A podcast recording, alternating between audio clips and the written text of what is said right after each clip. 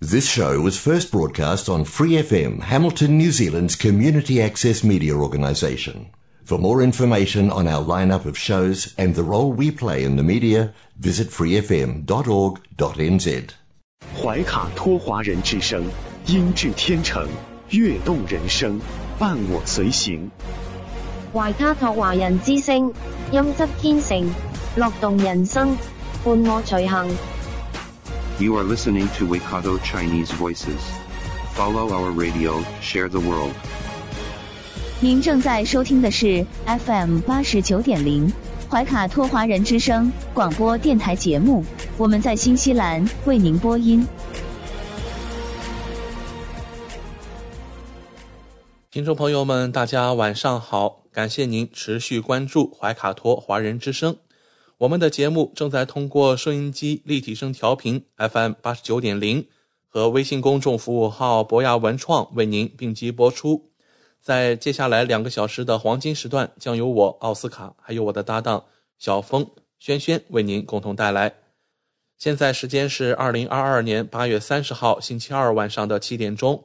首先和您见面的栏目是您熟悉的《中新时报》特约播出的读报时间。我们将会了解到明天即将出版发行的《中新时报》各个版面的精彩内容。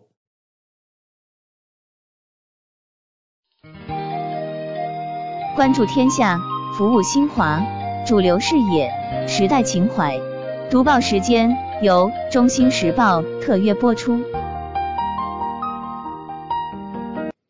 周二的中文广播节目，我们首先进入到了由新西兰南北岛全国发行的《中新时报》特约播出的读报时间。主持人小峰和奥斯卡会在这里和听众朋友们分享明天即将出版发行的《中新时报》各个版面的精彩内容。我们首先来关注一下《中新时报》版号 A 零二新西兰国内新闻。新西兰疫情最新播报。卫生部周二宣布，新西兰有两千四百六十四例新的新冠社区病例，有三百一十四人因感染该病毒而住院，比周一减少了二十七人。有四人在重症监护室或高度依赖病房，比二十四小时前超过一人。住院患者的平均年龄为六十岁。七天滚动平均住院人数为三百三十九人。低于一周前的四百五十三人，低于二十四小时前的三百五十一人，另有十一名感染该病毒的人死亡。死亡的十一人中，七十多岁三人，八十多岁五人，九十岁以上三人，包括六名女性、五名男性，其中两名来自奥克兰地区，各有一名来自北地、怀卡托、丰盛湾、霍克斯湾、塔拉纳基、纳尔逊马尔堡。坎特伯雷、西海岸和南区，现在共有一千八百八十四例死亡被确认可归因于新冠。无论是作为死亡的根本原因，还是作为促成因素，可归因于新冠的总死亡人数的七天滚动平均增长为六。社区病例的七天滚动平均值为两千二百五十一例，低于一周前的三千四百九十六例。低于二十四小时前的两千四百二十五例。周二的病例分布在以下地点：北地九十七例，奥克兰八百九十一例，怀卡托二百四十六例，丰盛湾八十三例，湖区四十七例，霍克湾六十一例，米德中区九十八例，王加努伊二十五例，塔拉纳基八十一例。泰尔怀蒂三十七例，怀拉拉帕二十二例，首都和海岸一百三十六例，赫特山谷六十八例，纳尔逊马尔堡八十八例，坎特伯雷二百八十六例，西海岸二十三例，南坎特伯雷二十一例和南区一百五十三例，另有一个病例的地点不明。过去二十四小时内共进行了。两千七百八十九次 PCR 检测，报告了八千三百三十七次 RAT 结果。活跃的社区病例数为一万五千七百四十九例，他们在过去七天内被确认，但尚未归类为已康复。还有一百二十八名边境病例。昨天周一宣布了一千六百五十三例社区病例。让我们来到《中新时报》版号 A 零二国内新闻第二篇文章。教育部部长怀进鹏同新西兰教育部部长希普金斯举行视频会晤。二零二二年八月二十三日，教育部部长怀进鹏以视频方式会见新西兰教育部部长克里斯希普金斯，双方就深化中新教育交流合作交换了意见。并续签了中华人民共和国教育部与新西兰教育部关于教育与培训的合作安排。外部长指出，今年是中新建交五十周年，五十年来，中新双方本着相互尊重、相互理解、互利共赢的精神，始终推动双边关系沿着健康稳定的轨道向前发展，各领域合作取得积极务实的成果。外部长表示，教育交流合作是两国双边关系的重要组成部分。政府合作方面，过去双方克服了新冠疫情影响，成功召开教育联合工作组磋商机制第九次会议，顺利推动高等教育、职业教育、学前教育和汉语教学等领域达成共识。学生交流方面。中国留学生规模多年来稳居新西兰国际学生首位。面对新冠肺炎疫情，两国教育机构积极努力，妥善安置对方留学生，为保障学生正常学习生活做出巨大贡献。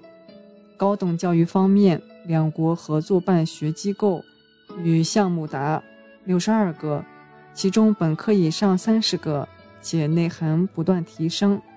三兄弟教育合作项目已成为两国高等教育合作的品牌。北京大学新西兰中心也成为双方一流高校务实合作的典范。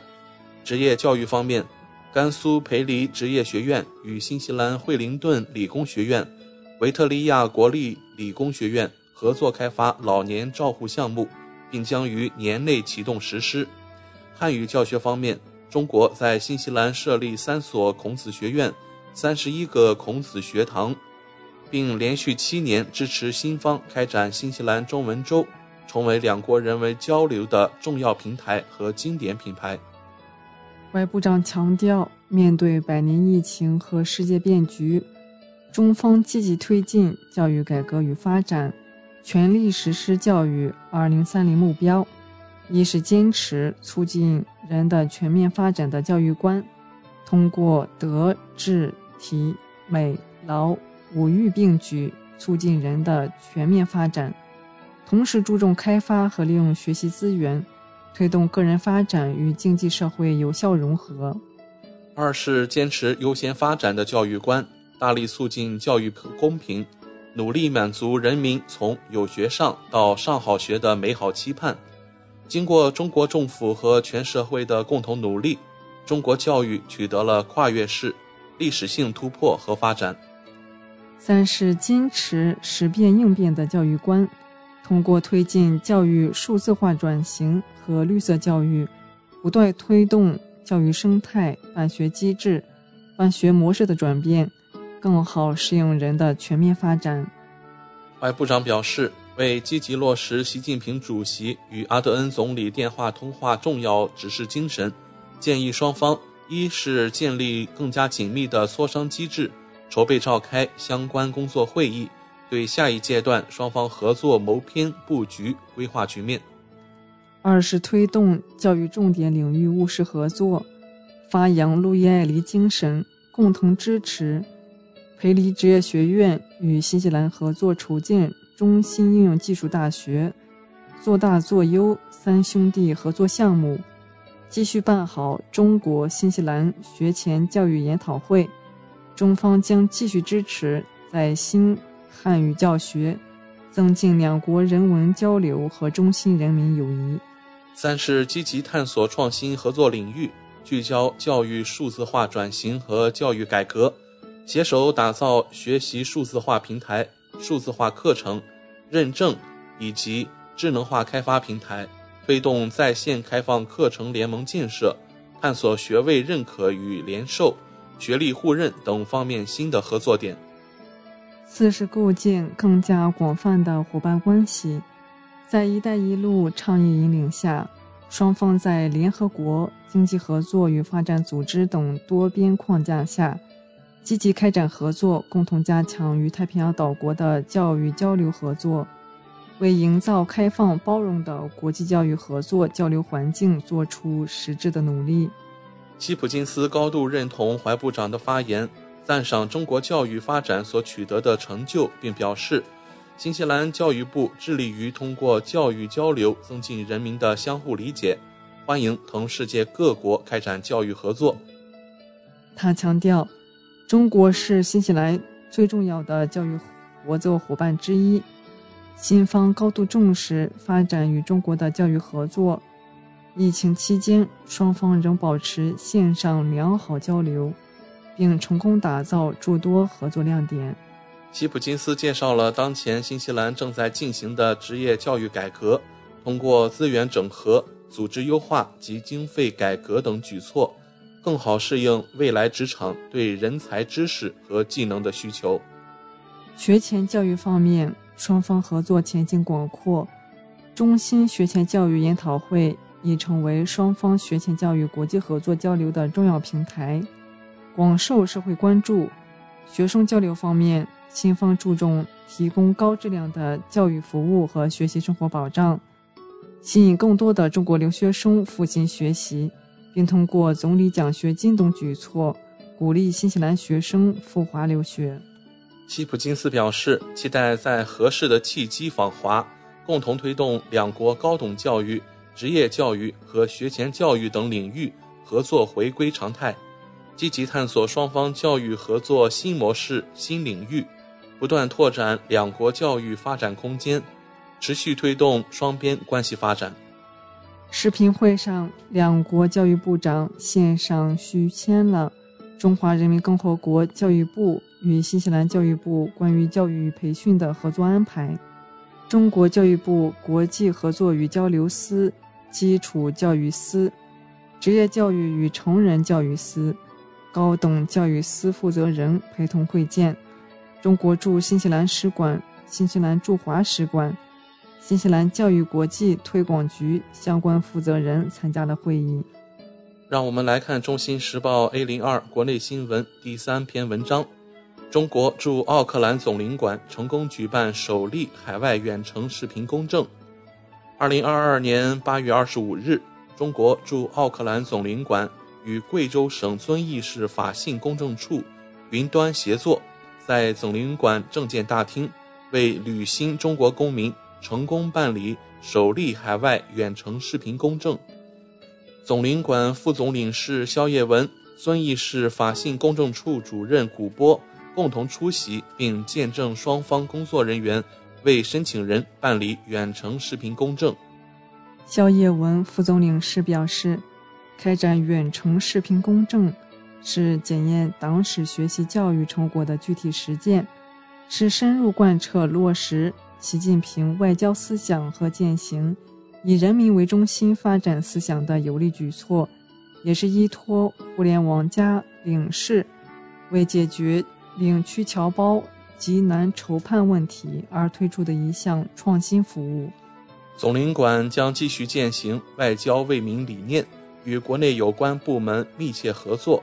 不断提升服务质量，尽可能让数据多跑路，让群众少跑腿，将我为群众办实事便民举措落到实处，为领区中国公民提供更暖心、更省心的领事服务。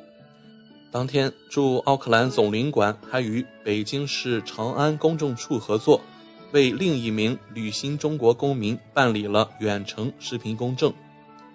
下面来关注《中新时报》。B 零二财经版第一篇文章：工人每月平均多挣七百四十三纽币，但专家却称并不全是好事。目前，全国工人的平均月收入较去年七月多出七百四十三纽币。新西兰统计局本周公布的数据显示，在截至今年今年七月的一年中。收入增长率同比略低于百分之十，每份工作的年收入平均增长达百分之六点六，也就是每月增长七百四十三纽币。本月早些时候的数据显示，整个劳动力市场的薪资都出现了大幅增长，尤其是女性。部分原因是她们工作时间更长。截止今年第二季度的一年中，周薪中位数增长了百分之八点八，这是新西兰统计局自一九九八年开始统计该数据以来出现的最大年度增长。七月份的就业岗位增加了百分之二点三，经季节性因素调整后，较六月份增长百分之零点五。去年，电力、天然气供水和垃圾处理行业增加了一千七百个工作岗位，增幅达百分之八点三。截止二零二二年七月的一年里，建筑业新增了九千三百个工作岗位，增幅达百分之四点八。但这一增速与二零二零年至二零二一年期间相比有所放缓。农业。林业和渔业的就业岗位数量有所下降，同比下降百分之二点五；住宿和餐饮服务业的就业岗位数量同比下降了百分之一点一。经济学家表示，年收入增长强劲，就业岗位增长放缓，意味着公司正被推高，企业难以招聘到合适的员工，签发的工作签证数量仍低于疫情前的水平。这表明移民员工的数量也受到限制，但经济学家称，加薪对工人来说并不都是好事。对家庭来说，拥有高收入和强劲劳动力需求的就业市场是一个积极的信号，但这种积极因素正被收紧的货币政策和家庭成本上升带来的负面影响所淹没。经济学家表示，在这一年里，25岁至29岁的就业人数有所下降，这可能是由于人才外流导致的劳动力短缺。ANZ 首席经济学家认为，失业率可能要达到百分之五，央行才能将工资增长幅度控制在其通胀目标之内。让我们来到《中新时报》B 零三留学移民版第一篇文章。中国本周三起简化出入境健康申报。中国再简化出入境流程。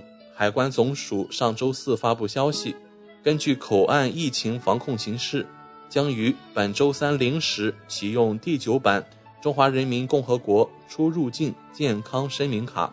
届时，声明上取消对出入境人员核酸检测信息、既往感染情况、疫苗接种日期的申报要求。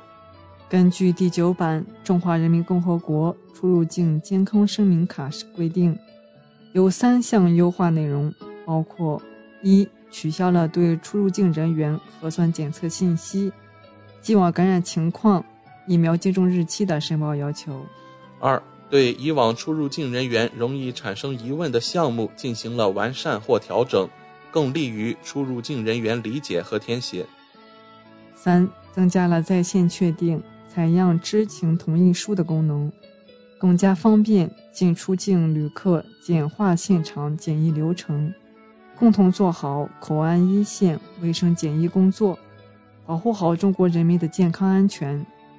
自二零二零年一月二十五日，为进一步做好新冠肺炎疫情防控，中国海关总署发布了关于重新启动出入境人员填写健康声明卡制度的公告。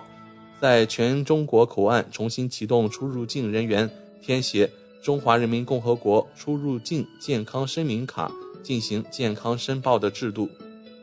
目前，中国出入境健康申报的填报方式有两种：一种是电子申报，入境旅客可以在机场报到时、登机前、落地后等时段，通过扫描或下载中国海关旅客指尖服务。微信小程序和 APP 线上申报，另一种是是纸质申报，旅客可在机上或旅检通道领取纸质健康声明卡填报。为节省出入境时的通关时间，中国海关建议旅客通过微信小程序中“海关旅客指尖服务”互联网网页掌上海关 APP 等，在通关前二十四小时内向海关申报，过关时向海关出示即可。提前准备好海关码，可以更好地提高入关效率，节省滞留在入境口岸的等待时间，也可以减少不必要的接触。下面来关注《中新时报》三零三房产版第一篇文章：中国买家两千三百五十万纽币入手，约翰基故居重新上市。曾经是前总理约翰基的奥克兰豪宅重新上市出售了。在五年前，这套房子以两千三百五十万纽币的天价售给一位中国买家。这是一套在奥克兰帕内尔地区的住宅。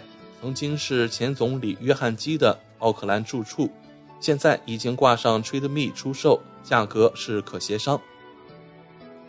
据相关网站称，该物业的 CV 为两千二百万纽币，土地价值为一千三百七十五万纽币。这座七百三十一平方米的房子占地一千七百五十三平方米。拥有七间卧室和六间浴室，以及两间书房、一间会议室、一间健身房、一个家庭影院和一个酒窖。这套房子在五年前，也就是二零一七年二月二十八日，以两千三百五十万纽币的天价售出，是新西兰二零一七年第二高销售额的售出房屋。拍下的买家是一名中国人陈连仲。记录显示。陈在附近拥有另一处房产，CV 为四百二十万纽币。而漫长的结算期意味着这套房子直到二零一九年才正式更名。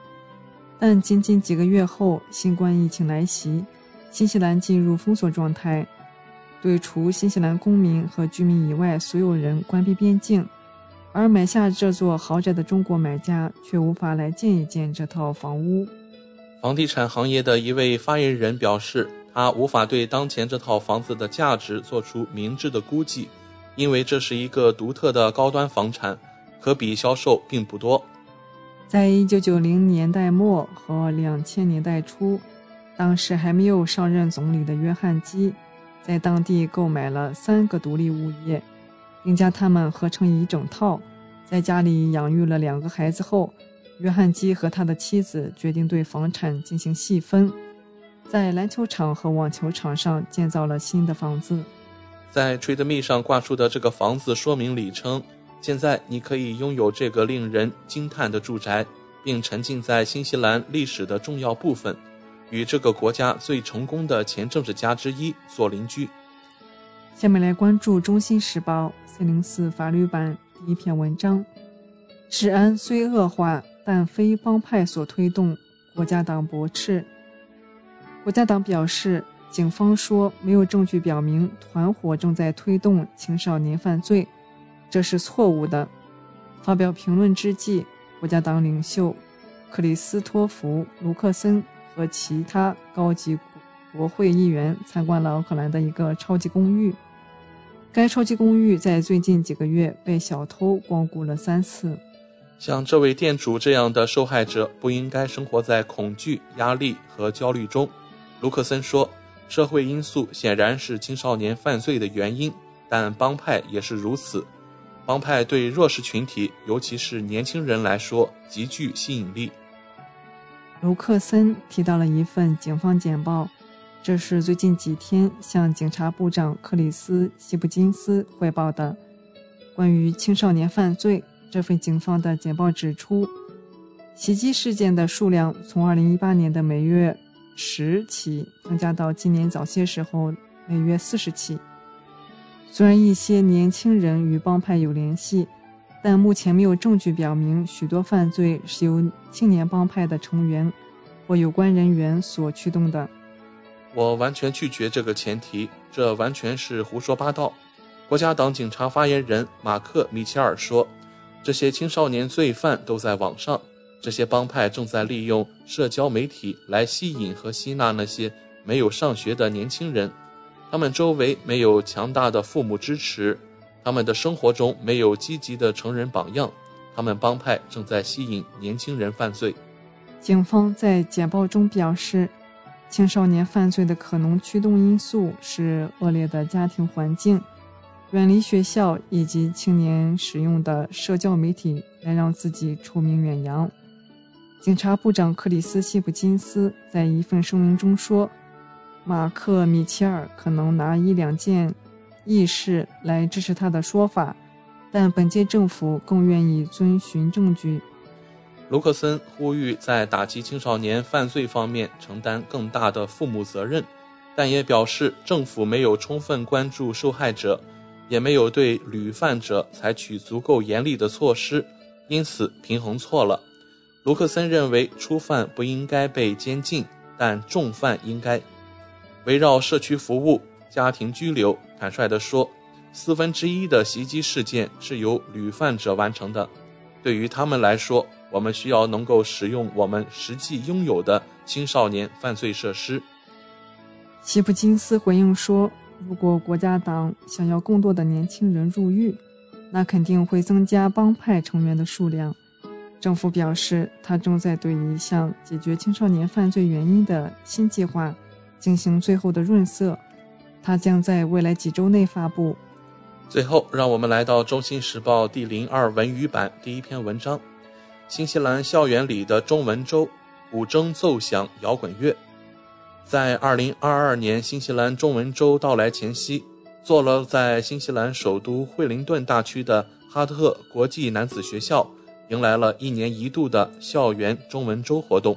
近日，惠灵顿中国文化中心古筝教师左若言应邀前往哈特国际男子学校。为该校八至十三年级的七十多名男生，依次推出历时五个课时、别出心裁的中国天籁，带你认识古筝教学工坊活动。有多少人认识这把中国乐器？能叫出它的中文名字吗？知道它在这个世界上流传多久了？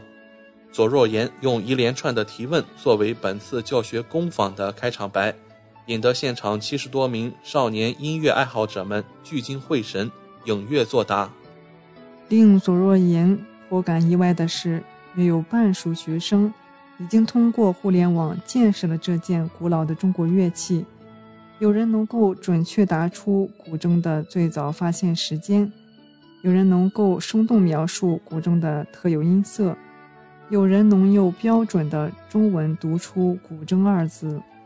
为了让这群对中国古老乐器兴致盎然的新西兰少年学子们在较短时间内充分了解古筝的发声原理、弹奏技法等，左若言在简要介绍了古筝的缘起、构造、材质、指法、乐理等基本概念后，特意改编了一首当地孩子们耳熟能详的励志主题英文流行金曲《Believer》。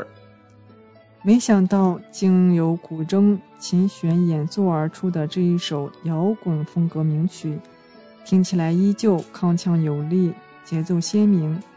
特别是巧妙融入了鼓的打击法之后，令该曲听起来特别有一番错落有致、跌宕回旋的东方韵味，也使得现场小小音乐发烧友们个个惊讶于中国古老乐器的多元性。包容性和创造力，在帮助新西兰学子们了解古筝的一系列基本概念后，左若言转入了本次教学工坊的另一项重点，即如何运用这把乐器来演奏中国传统曲目。随即弹奏了在中国流传久远的古筝曲目《渔舟唱晚》，并分享其简谱，让新西兰少年学子们现场鉴赏到原汁原味的中国古筝名曲及其韵味。也让个别有意于开启古筝习练生涯的中国古典音乐爱好者们手握宝典，从容起步。随后的师生自由交流阶段，左若言用古筝为孩子们弹奏了英文流行歌曲《Monsters》，并将该乐曲改编成适合古筝弹奏的简谱。多名学生在左若言的手把手指导下，对照简谱。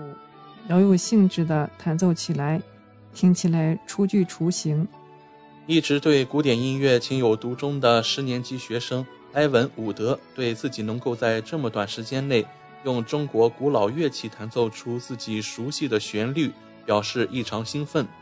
我做到了，这太有趣了，特别喜欢古筝的音色，悦耳动听，有着与众不同的表现力。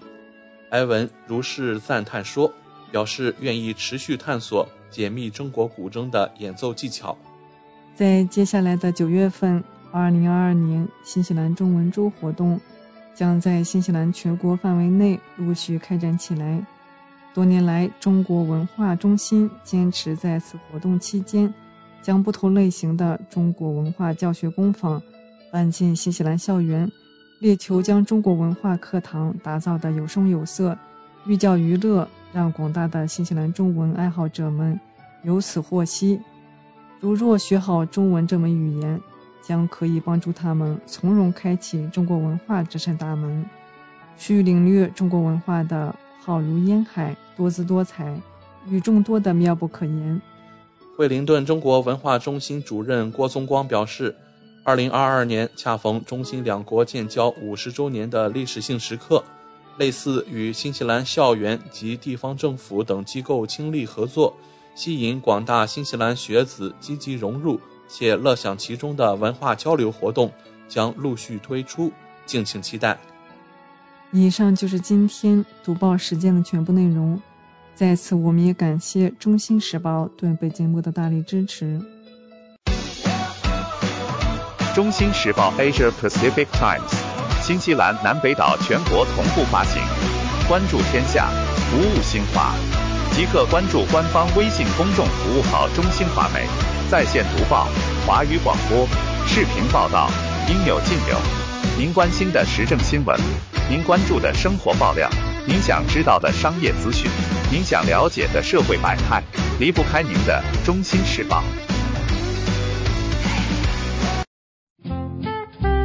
您正在收听的是怀卡托华人之声，调频立体声 FM 八十九点零，这里是新西兰中文广播电台节目。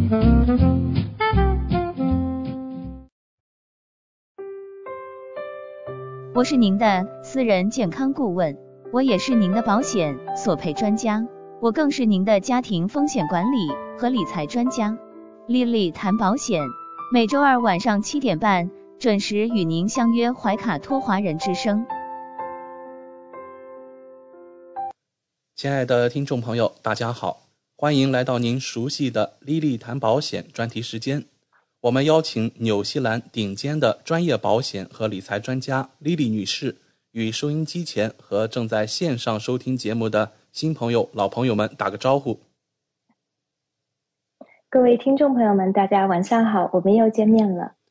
我们知道您是全球百万圆桌 MDRT 顶尖会员，纽西兰第一位获得全球华人金融保险业最高荣誉国际龙奖 IDA 白金奖的保险顾问，新西兰保险行业大奖 Ascent 最高奖项白金奖。和 Apex 最高奖项白金奖的获得者，很高兴您做客我们的节目。谢谢奥斯卡。嗯，晚上好。之前的节目中，我们聊到了医疗保险中垫底费的问题。今天我们请 Lily 来跟我们聊一聊保单中的自动更新功能。据我所知啊，保险合同是投保人与保险公司之间签订的具有法律效力的效协议，所以。保险合同一旦签订，不是应该固定不变的吗？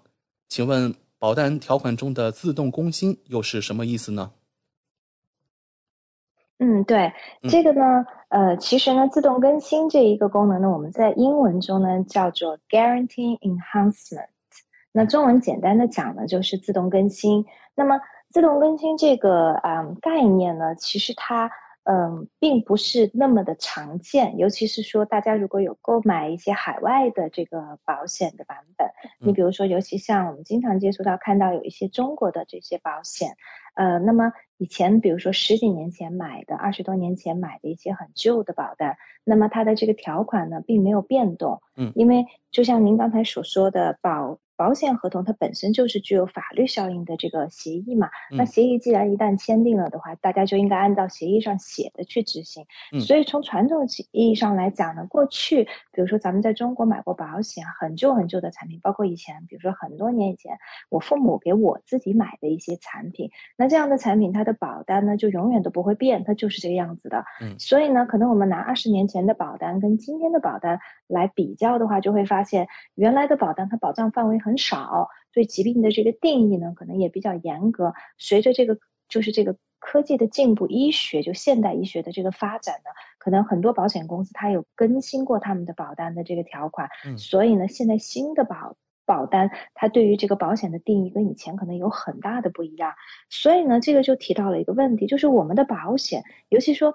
大多数人购买保险，我们都是长期持有的嘛，对吧？因为保险这个产品它本来就是一个以防一万一的，就是一个转移风险的一个工具，并不是说我们买了一定三五年我们就要索赔。那很多的人可能十年二十年持有保单，他不一定会索赔。所以等到他索赔的时候呢，可能那个时候他保单中对一些疾病的定义，对可以索赔的东西，跟这个。跟随这个当时索赔情况的时候，医学的一些定义、医学的发展，它就不一样。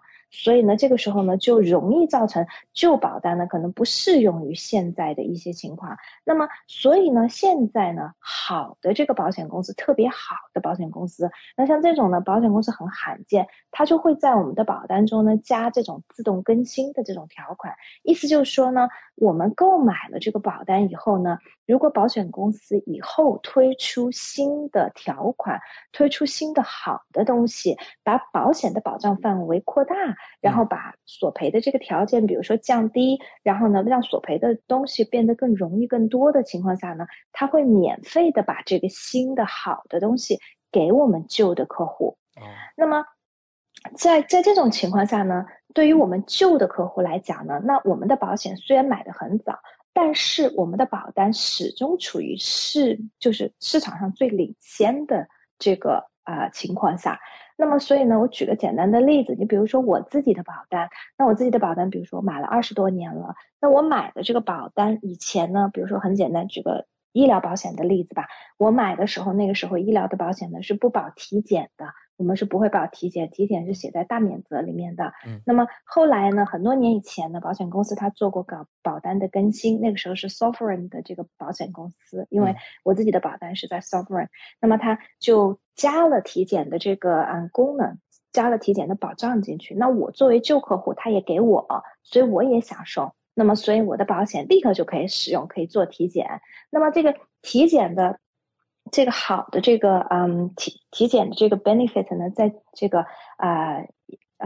两个月前呢又做过一次更新。以前呢我们的限额呢是五百块钱，现在呢更新到了七百五十块钱。如果我们有加入 Vitality 的话呢，那么它更新呢之后呢就变成了七百五十块钱。所以我的这个保单呢现在也可以做七百五十块钱的这个体检，所以这是一个很好的。还有呢就是比如说我自己旧的保单，以前 N 年 N 年前我以前买的时候呢是没有这个怀孕生产方面补助的，结果后来呢它更新的时候它也给我了。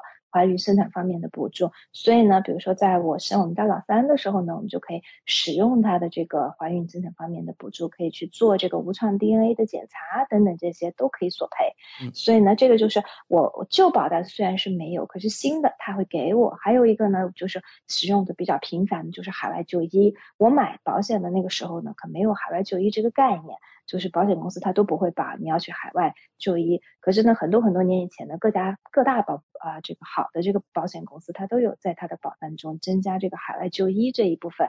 那我的保险呢也享受这种 pass back，所以呢，我的保单也拥有海外就医。如果我现在就拿着我的旧保单，我想要选择性的去海外做手术做治疗，那么我的保险也是会赔的。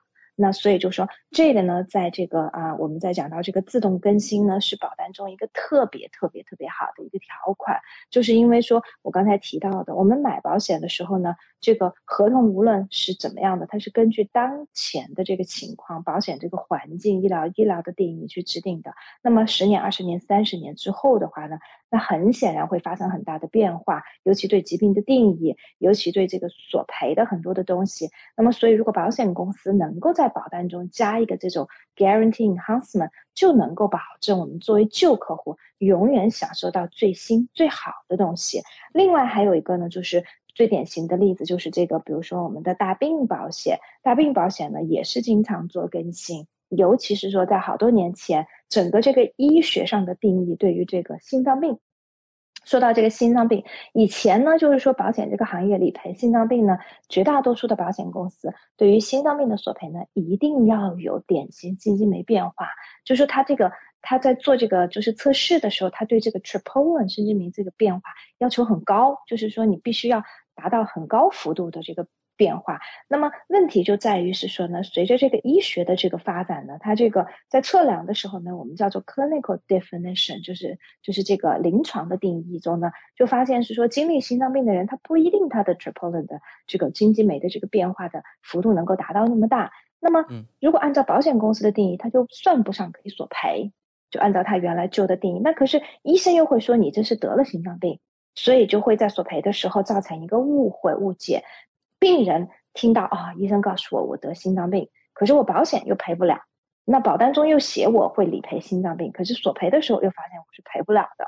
那其实呢，在这一点上呢，就是整个这个保险行业就有意识到，所以好的高端的保险公司呢，在啊好多年前就已经更新过他们心脏病的定义，就完全心脏病的定义符合 clinical 的这个 definition，就临床定义。那么就是说，这样的话就不容易产生误会，就其实也变相来说是心脏病变得容易索赔。那有的保险公司，尤其像有的银行的保单，我现在都还能看到市面上很多的保单，它对于心脏病的定义就没有更新过，完全没有更新过，还是使用旧的这个心脏病的这个定义，差别就相当的大。也就是说，其实这种东西呢，我们在购买保险的时候，绝大多数客户是不知道的。完全不知道，但是在索赔的时候就会有体现出明显差别。为什么？就是变得一种情况，一家公司能赔，另外一家公司就赔不了。嗯，好的，谢谢李李的介绍。那听众朋友或许会有这样的疑问：保单中的自动更新会导致我的保单条款变差吗？我原来保单中旧的一些好的条款会不会被取消呢？对这个问题呢，也是有的客户他会问到，因为有的客户认为是说，既然是说呢，我们这个保单的条款能够做变化，那你就是可以把它变好，对不对？那会不会变差呢？那也就是说，我这个表保单的这个条款好像听起来没有保障，是不是？就是你既然能变好，你是否能把它变差呢？有没有可能我原来买的东西更好？然后呢，随着你索赔的这个啊数据索赔的经验出来，你发现比如说有一部分的这个，比如说你的。定义是错误的，或者这种定义导致索赔特别的多，那你就会要更改。更改之后，你会不会把我原来好的东西给去掉？好，这个问题呢，其实非常非常 relevant。因为呢，实际上来讲，我们在讲到这个自动更新呢，就会讲到另外一个概念，另外一个概念就叫做 guarantee policy wording，就是保证这个保单定义。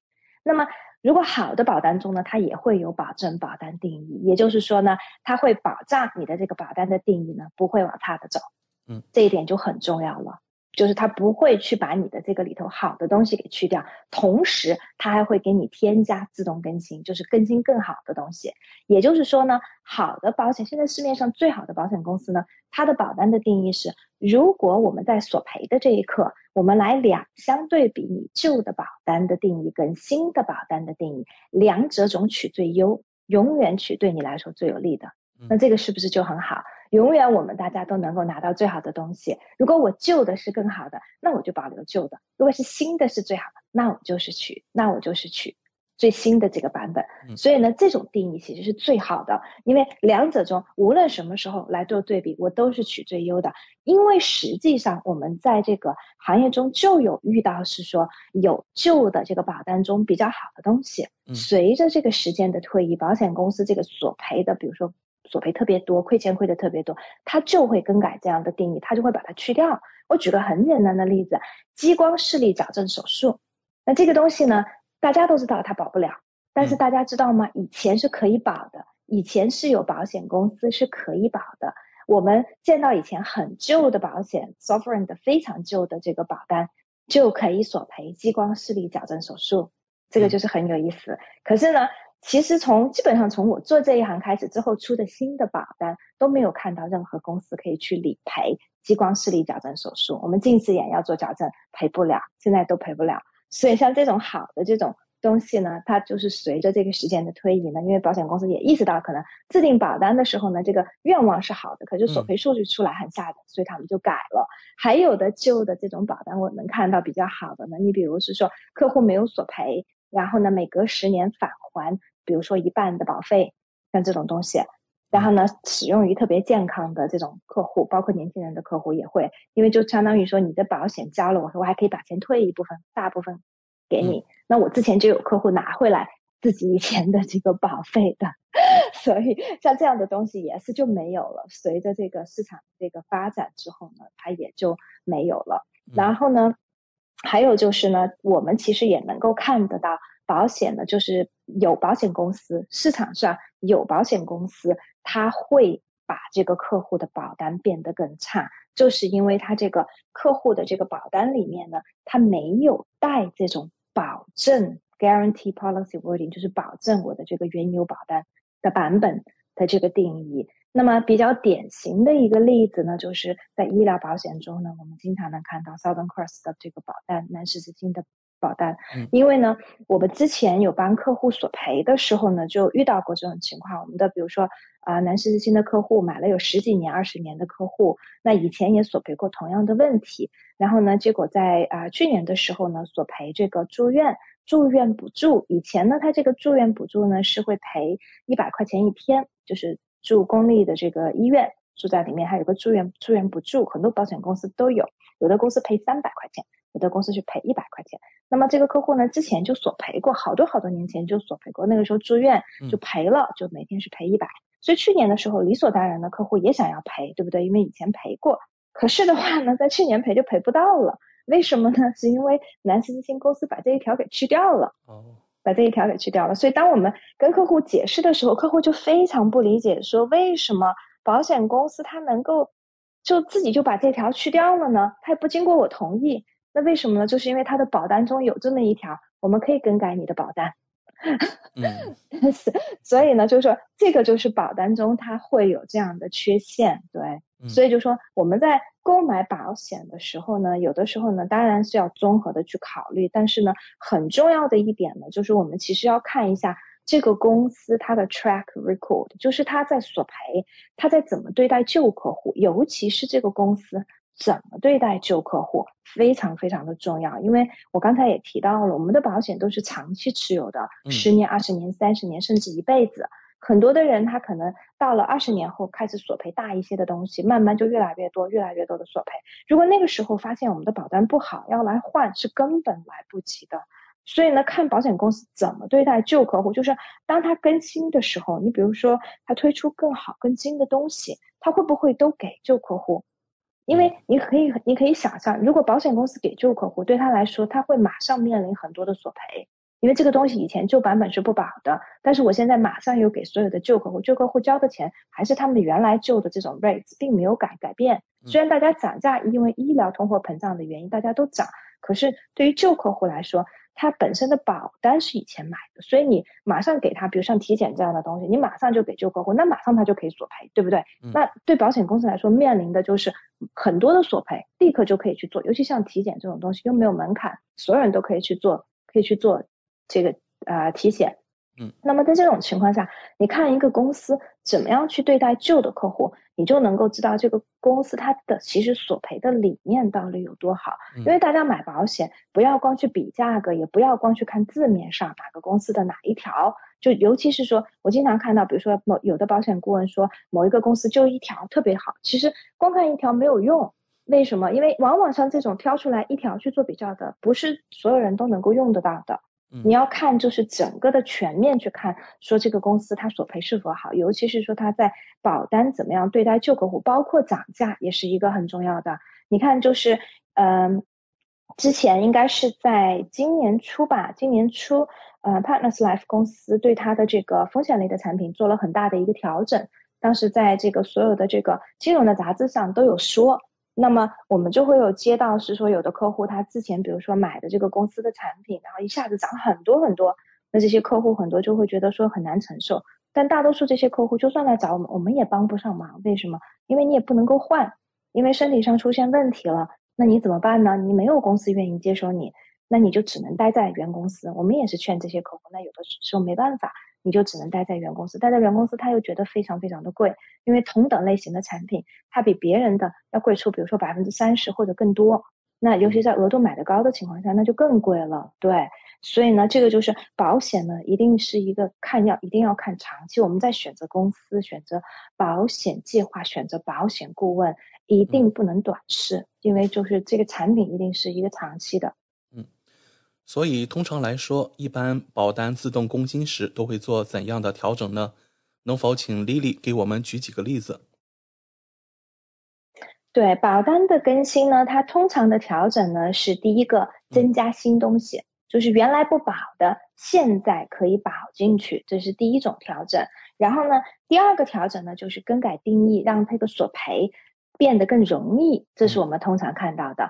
当然，也有让索赔变得不容易的。那这种情况呢，当然我刚才前面提到了，如果你的保单中呢有这种保证两者中选最优的这种定义呢，那你就不用担心，对，因为它也改不到你头上。对，它也只是针对新买的这种客户去做这个更改。然后呢，呃，通常情况下来讲的话呢，就是我举一些比较呃这个，比如说实际上的例子吧。你比如说我拿我自己购买的这个保险产品来举例子，我买的这个呢，原来叫 Sovereign，现在叫 AIA 的这个医疗的这个保险吧。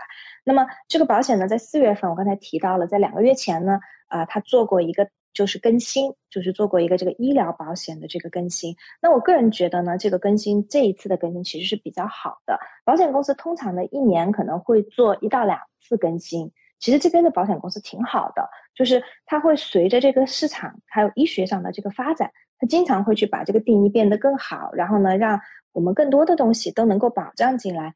你比如说，我举个简单的例子吧。你比如说像 AIA 这个公司，它在四月份做的这个更新里头呢，第一点就刚才我提到的，我们做体检的，原来加入了 Vitality 的会员的，这就是我们这群人从五百块钱的体检限额就变到了七百五十块钱。嗯，那所以呢，我们立刻就可以用，哪怕我原来的限额已经用到，今年限额已经用到这个五百块钱，但是我马上多了两百五十块钱出来，我就还可以再用，所以这个就是比较好的一个一一个做法。然后还有一个呢，就是比较好的一个做法呢，就是说他，比如说我们在做手术的时候，然后呢，我们都会有一个垫底费。我们之前医疗保险有提到过，大家会购买垫购买医疗保险的时候，选择住院手术方面的垫底费。那么他做这个更新的时候，他就说，如果我在三个月内，然后呢做相关手术，我就可以免掉这个垫底费，因为这种情况很常见。有的时候，比如说做一个手术，一次手术呢只能做一边，然后剩下一边呢可能要做第二次手术，可能就在。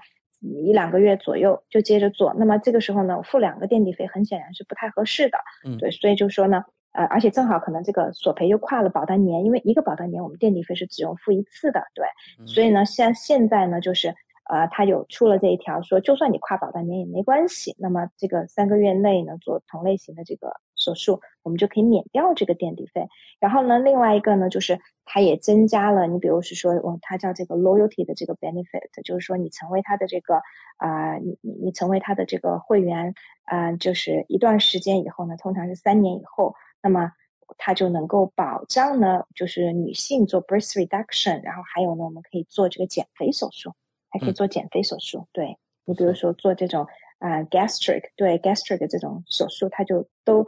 包进去了，当然它会有一个限额，对，但是呢，它这个也是可以保的。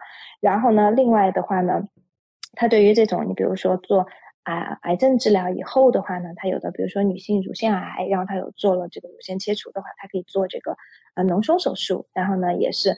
就是在这种就是嗯原来的这个基础上，让它变得更好。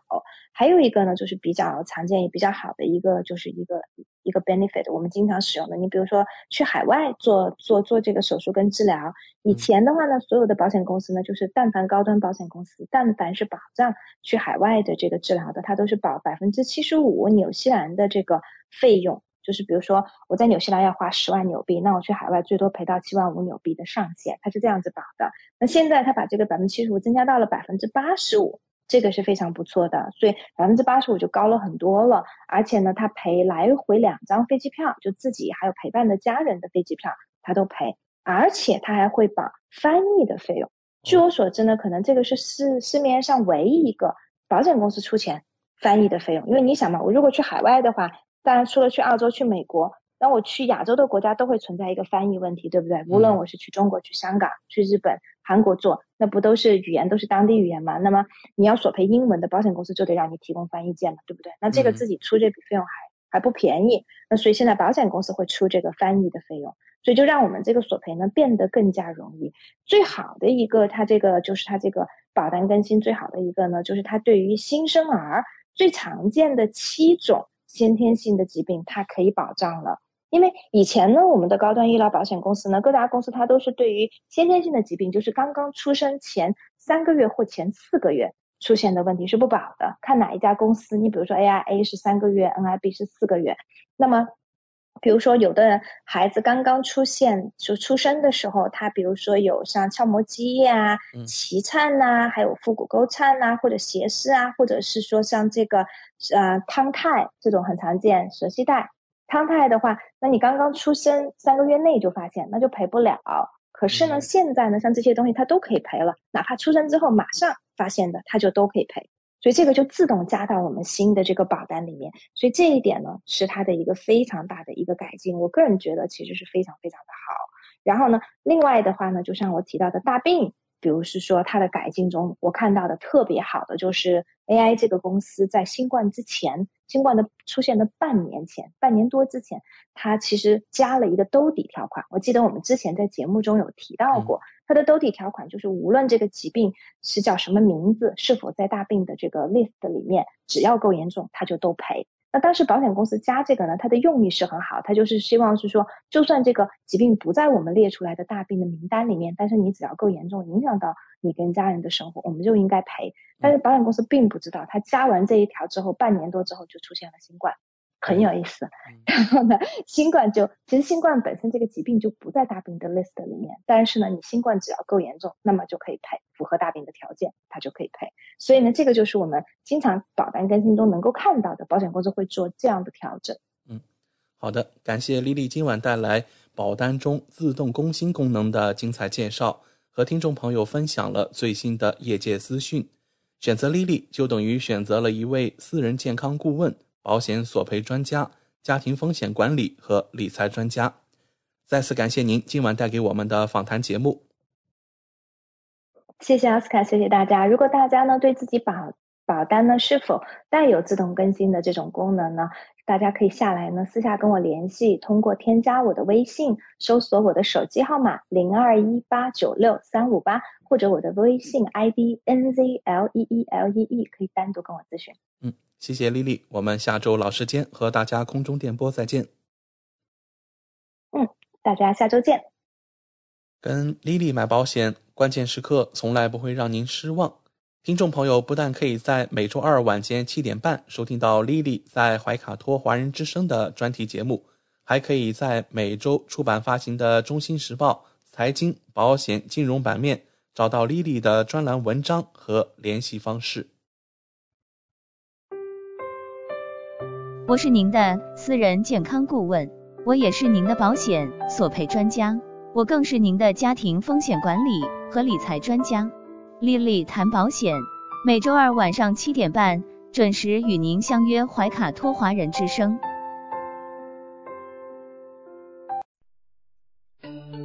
知音知心知天下，同行同心同精彩。怀卡托华人之声美文分享栏目《心情物语》，用耳朵倾听你我的快乐，用心灵关注世界的宽广。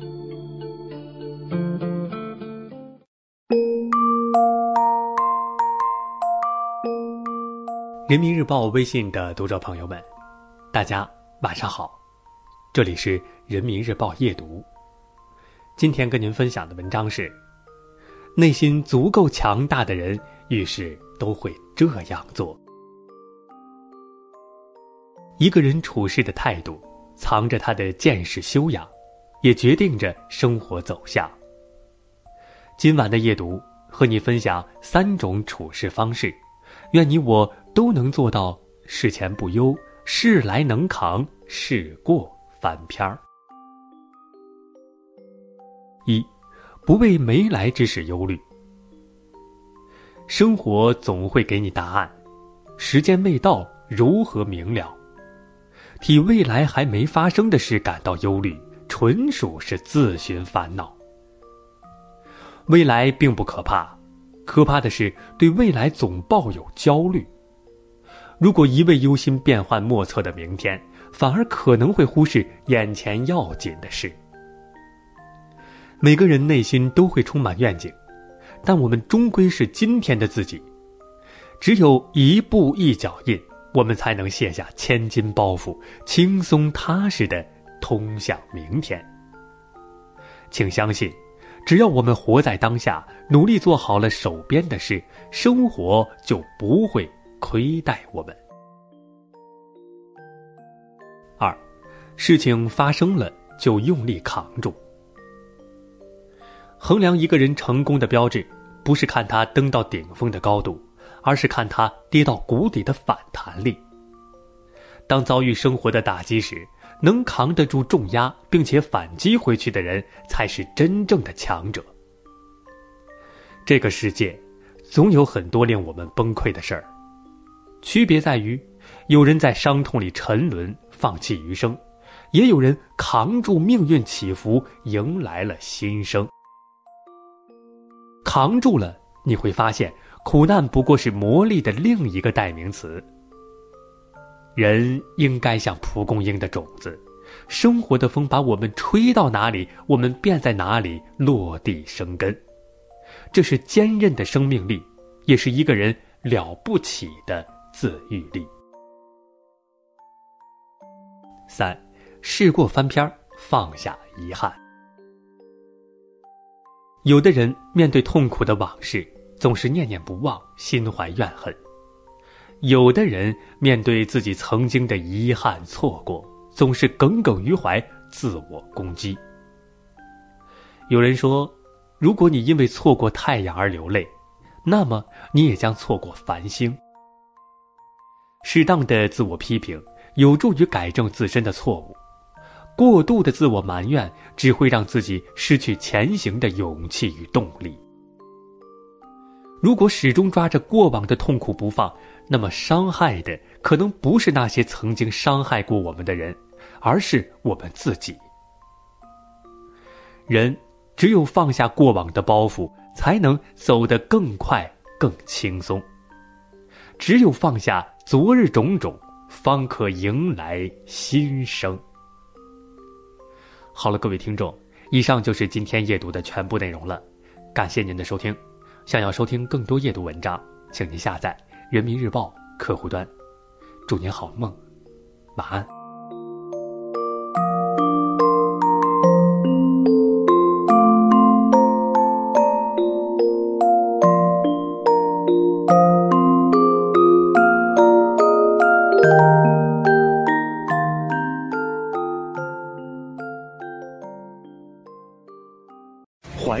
托华人之声。音质天成，悦动人生，伴我随行。怀卡托华人之声，音质天成，乐动人生，伴我随行。You are listening to Waikato Chinese Voices. Follow our radio, share the world. 您正在收听的是 FM 八十九点零怀卡托华人之声广播电台节目，我们在新西兰为您播音。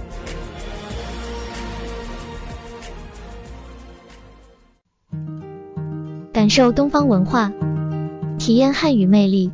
怀卡托华人之声电台主播轩轩主持，中文了不得，让您足不出户，感受地道中文，轻松学汉语，快乐中国行。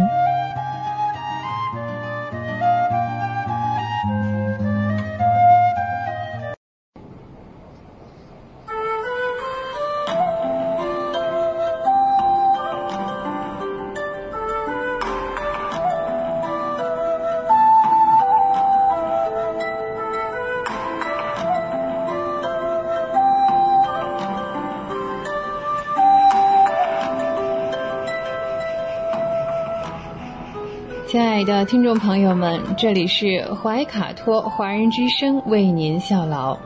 接下来呢是轩轩为朋友们带来中文了不得。无论在祖国还是海外，熟悉的乡音总是让人感到温暖亲切。中文不但博大精深，而且好学好玩，很有趣。比如我们这个小栏目的名字“中文了不得”，还可以说不得了，更可以说了得。像这样的排列组合方式，在全世界的语言中恐怕是独一无二的。在每期节目中呢，我们一起来聊一聊中文学习的知识点，像重点啊、难点啊。此外呢，每期我们要介绍一些中国文化常识，可以与汉语学习相结合，活学活用，事半功倍。上期节目当中呢，我们聊到了中国的二十四节气哈，在秦朝哈吕不韦的《吕氏春秋》当中，既有十二季的说法。那到了汉淮南王刘安啊，这个淮南子，淮南子大概是在公元前一百五十年前后出现啊。这当中呢，又有十则训这一篇。此外呢，另一本书叫做《大代礼记》当中呢，叫夏小正。嗯，《礼记》中呢还有像月令这样的说法。这些在秦汉间的古书当中啊，都详细记载了每年十二个月的气候以及农作物的状况是什么。这些节气记载的开端啊，在开始哈还没有特别明确的和统一的这个名称。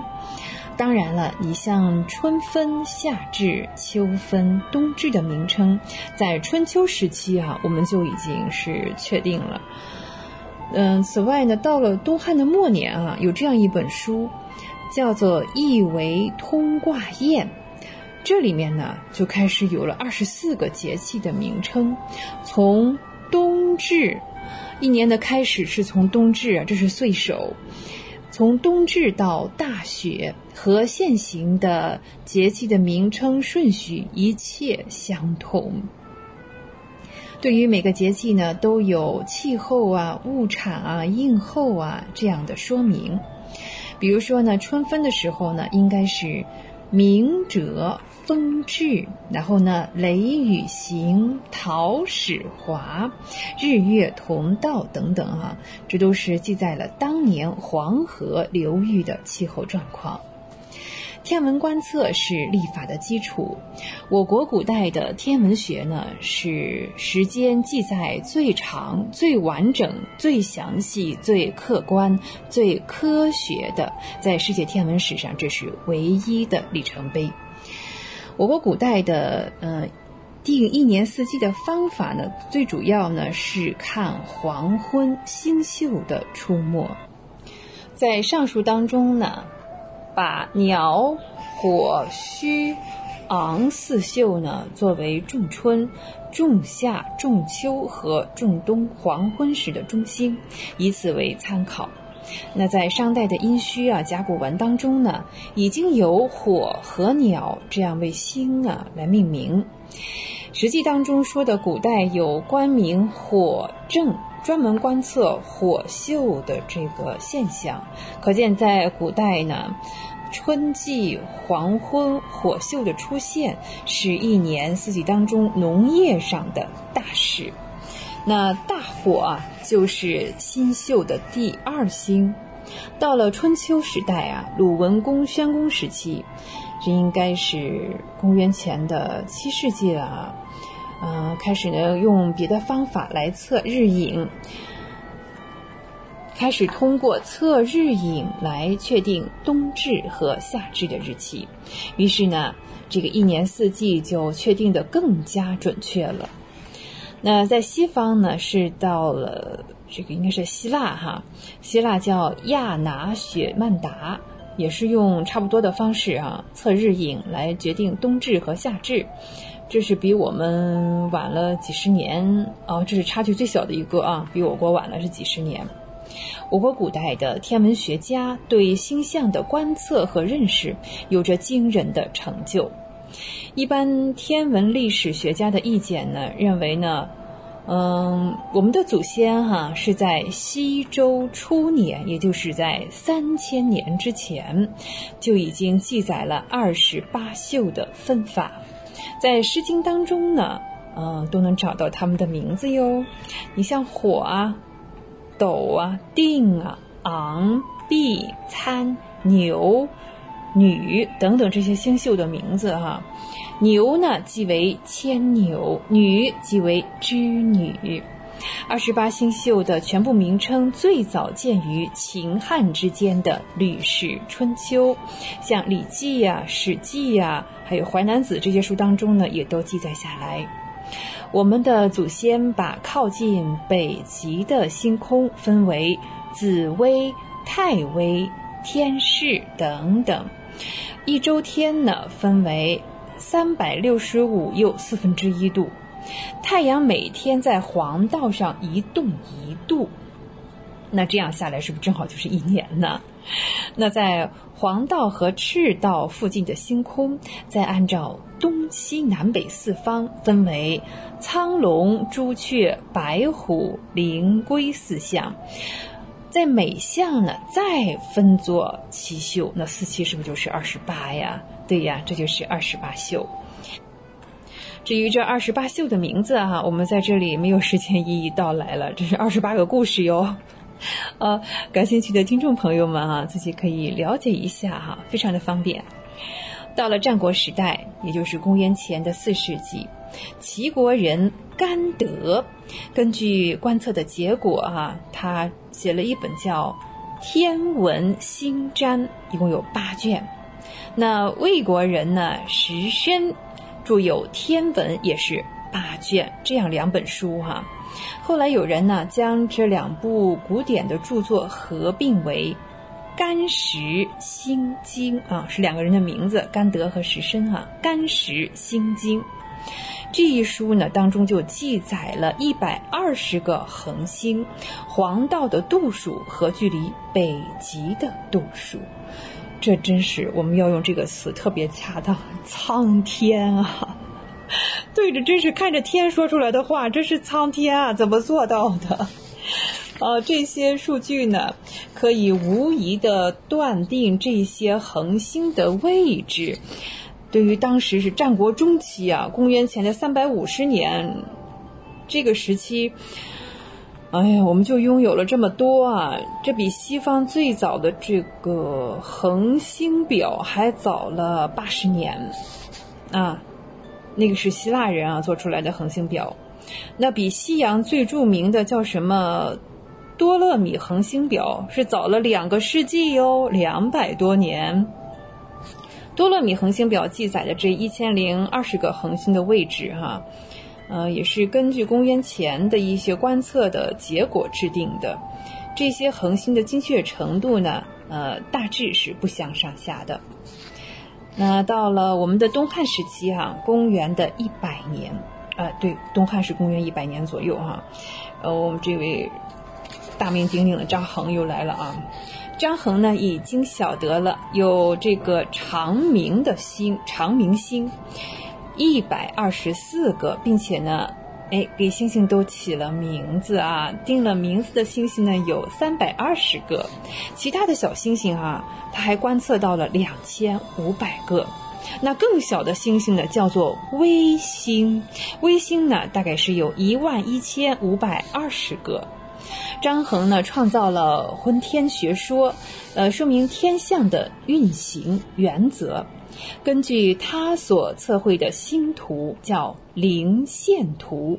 灵线图是我国最早的星图，做了浑天仪，然后又立了黄赤二道，相交成为二十四度，分球体天宫为三百六十五又四分之一度，然后又确立了南北两极，布置了二十八星宿和日月五星，使这个漏水啊，应该是浑天仪呢自己的运转，这样一个物理的原理让它运转起来。星象的出没，呃，和实际的天空呢是完全一样的。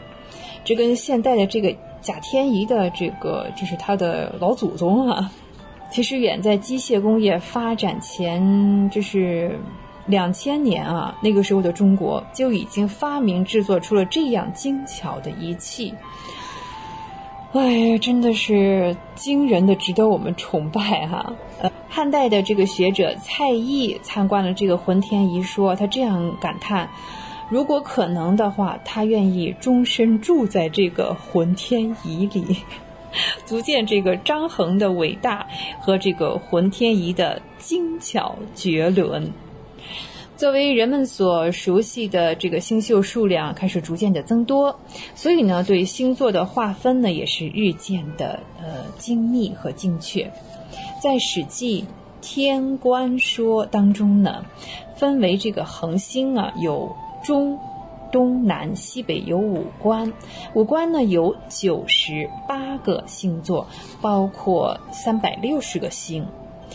到了《汉书·天文志》，分星空呢为一百一十八座，那又包括了七百八十三个星啊，越来越多，是越来越精细了。我们的祖先呢早就知道恒星的视动，每天呢绕北极旋转一周。呃，《论语》说啊，有这样一句话呢，说譬如北辰，居其所而众星拱之。哎，像祖冲之、祖更之父子二人呢，也是知道啊，北极星呢虽然是靠近北极的星，但是测得的这个极星距离还是尚有一度有余的。到了公元的一二四七年，这是到了南宋啊。嗯，南宋当中呢，皇赏皇赏根据呢当时的天文学所做的天文图碑，是这人姓黄啊，叫衣裳的裳哈，不是皇帝。嗯，天文图碑呢一共刻了恒星一千四百三十四颗，现在呢还是保留在苏州的文庙，有机会大家去走一走看一看，是当时世界存留最古的星图。这些啊，都证明了我们祖先的科学工作有着辉煌的成就和实事求是的贯彻精神。那我国有二十八星宿的说法，到了印度啊、波斯、阿拉伯也有二十八星宿的说法，而且有很多类似的地方。由此推测啊，这些国家和我们的祖先应该在。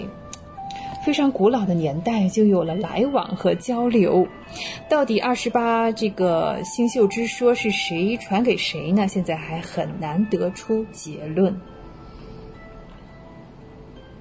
除了历法和星象的观测之外，我国古代的天象记录。不但比世界上各个国家都要早，而且在数量上，我们刚才讲了也是最详尽的。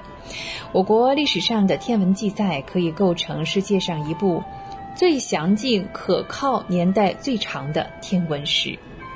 在这些天象的观测里，要算这个日食啊，是最受人瞩目的。想想啊，在青天白日里，太阳忽然不见了，出现了满天星斗，或者是昏暗如黄昏。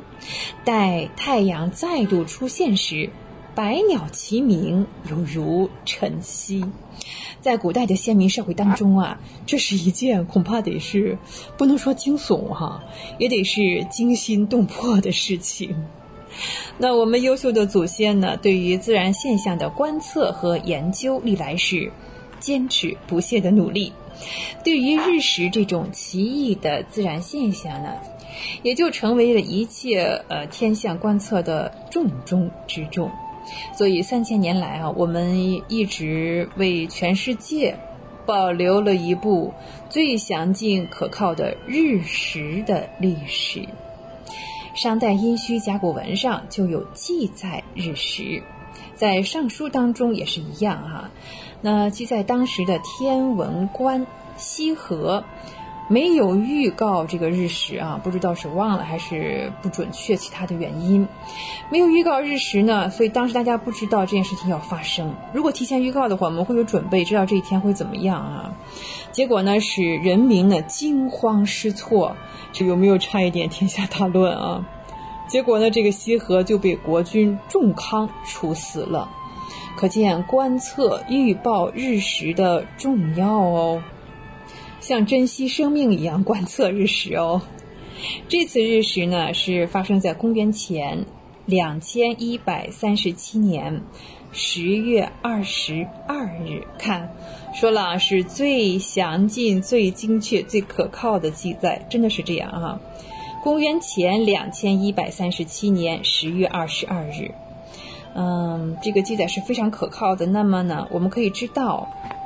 那那如此一来呢，我们就知道了，这是全世界最古老的日食的记录。《诗经》当中呢，还有这样的文字啊，说十月之交，朔月辛卯，日有食之。哎，有日食哦。那《诗经》当中提到的这一次呢，是在。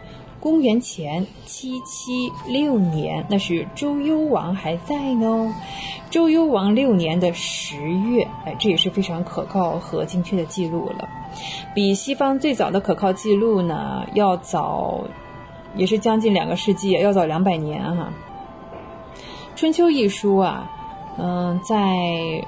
所经历的两百四十二年当中，记载了三十七次日食，其中啊有三十三次，嗯，真的是精确，非常的精确的。其余的四次呢，呃，有两次在中国可能不会看到，但是我们能够测算出来，还是计算了出来。嗯，另外的两次呢，月份不详。在春秋最早的日食记录记载呢，是公元前的七百二十年的二月二十二日。这一次记载的日食离现在现在想想啊，快三千年了啊，两千七百多年了。日食在历代的史书当中都具有可考的记载。从公元前的七百二十年到公元一八七二年，也就是说呢，从春秋时代一直到清朝的同治年间，到同治十一年，一共记载的日食呢有九百八十五次，就百分之九十九以上，我们都精确的记载了，可谓是缜密之极了。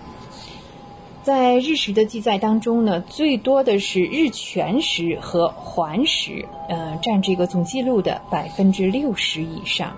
偏食呢，嗯，少一些。全环食是最少的，嗯。因为我们在记载的这个标准是这样的哈，你看祖先记录这样讲：以日食三分以下为不救，不救呢就是不食。啊，这样的时候我们可能就不把它称为一个真正的日食了，嗯，所以有的地方是称为日食的，但是我们这里不记录哈。那实在的也会有，在《唐书天文志》中有这样一句话，说是在开成五年，日旁有黑气来触，啊，是接触到了这个太阳，但是你说这算不算日食啊？他并没有说这算日食哈。嗯，但是我们查一查，在世界天文史上，这一天呢是有日食的。日食从哪里啊？在澳洲的东南，也就是说在澳大利亚的东南，所以对我们的影响呢，就是我们沾了点小边边，是吧？所以在我们的中原地区来看呢，真是擦边儿啊，哈，呃，擦边而过，好像有一团黑气接触了一下太阳就过去了。但是我们还是记录了下来啊，在《唐书天文志》当中，这个描述呢是实事求是的。我们祖先呢积累下来的日食记载，是天文史上最可靠、最丰富的观测经验。不管是研究历法也好，研究日月运行也好，都是非常珍贵的参考资料。啊，来到这里呢，我们今天的中国文化常识啊，先暂告一个段落啊。接下来呢，我们进入另外一个单元，就是我们的汉语小知识。今天呢，我们来聊一个常见字，这个字呢叫做“斑”，斑，哎，一般的“斑”。斑在这里呢，我们今天把它作为一个助词来了解一下。作为助词的“斑”，它的意思是一样、是的啊，像什么似的。比如说，我们喝了这个水，感觉特别的可口，我们可以说像山泉般清爽可口。山泉般。清爽可口，所以你看“山泉”是一个什么词啊？哎，它是一个名词，所以这个“斑”啊，经常是用在名词的后面，构成一个短语呢，来做定语或者是状语。妈妈说起小白出生的事情，脸上露出了阳光般的笑容，阳光般的笑容。意思就是说呢，像阳光一样让人舒适、温暖的微笑啊，啊，阳光般的笑容。我们再看，望着爸爸远去的背影，我的眼泪雨点般不停的往下掉，雨点般不停的往下掉。啊，接下来我们继续造句哈，这是掌握一门语言的最好的方法哈。我们再看啊，小白在下半场的进球，哇，我们的 VIP 今天又成运动员了哈，为球队赢得了一场金子般宝贵的胜利啊！那这一局是至关重要的哟。小白在下半场的进球，为球队赢得了一场金子般宝贵的胜利。啊，再看书法大赛开办以来。全国各地的参赛作品，雪片般飞来。这时呢，远处传来了孩子们，我们说孩子们笑起来那个声音像什么呀？对呀，像银铃啊啊！是孩子们一阵阵银铃般清脆的笑声，银铃般清脆的笑声。接下来这个字哈是文，文，文作为一个单独的语速哈，我们来看哈，外面是门，里面是耳，哎，可见它最早的这个功能啊，意思呢是说耳朵听见，对，听见或者是听见的事情消息，你比方说新闻，新闻，我们还是来举例子哈。中国人有句话叫“百闻不如一见”，是的。如果你想真正的了解中国啊，那一定要到中国来走一走、看一看。老话说“百闻不如一见”，还有一个词经常用的叫“闻声赶来”。闻声赶来，听到声音，哎，大家都过来了。我们再看哈，嗯。邻居们闻声赶来，纷纷跳入水中，救起了落水的小白。哇，小白今天好忙啊，又掉水里了啊！啊，时隔多年呢，我们如果故地重游的话啊，所到之处、所见所闻，无不给人一种新鲜感。嗯，对呀，虽然是似曾相识哈，但是毕竟有改变的地方。在假期当中啊，还真说到假期，我们的这个余额已经不多了哈。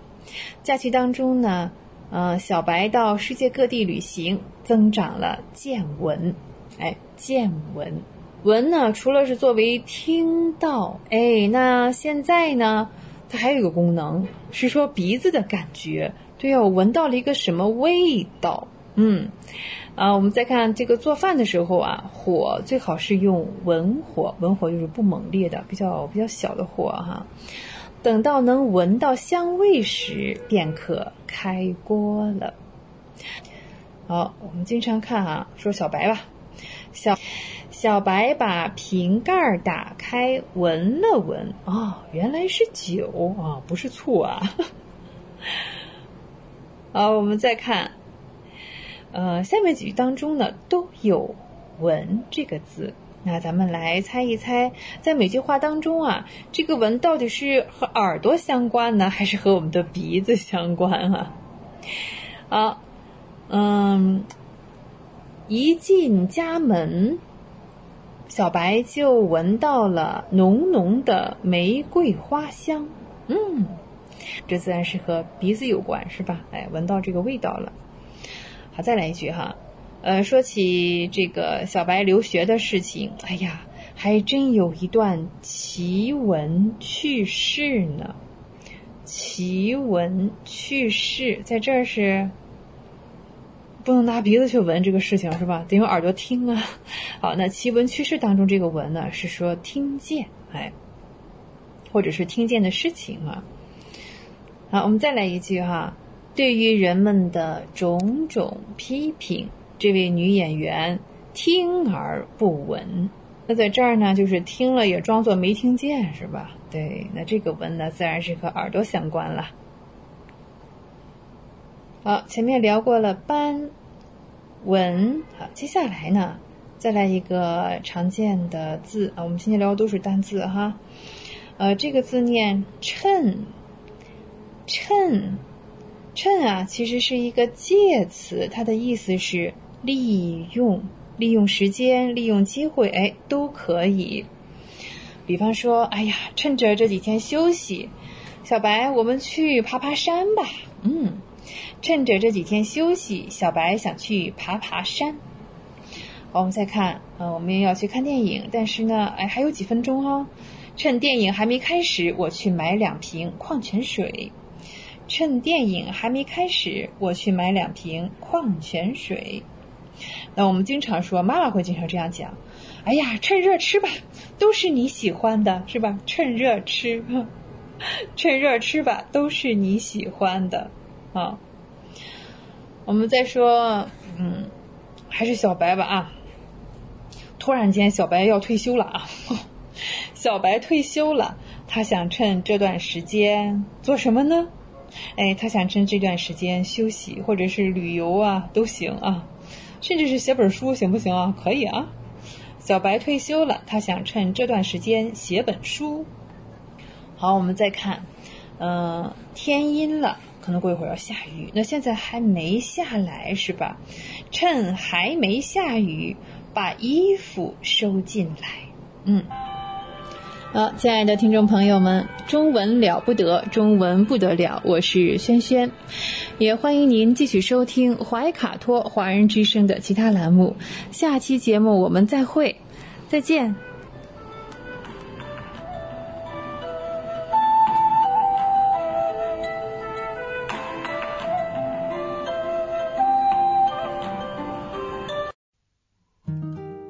感受东方文化。体验汉语魅力，怀卡托华人之声电台主播轩轩主持，中文了不得，让您足不出户，感受地道中文，轻松学汉语，快乐中国行。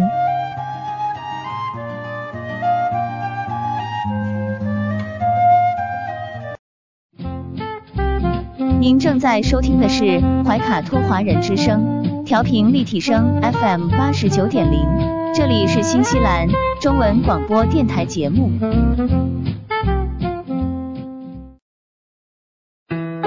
资讯全方位，生活零距离，新西兰大小事，有声世界，无限精彩。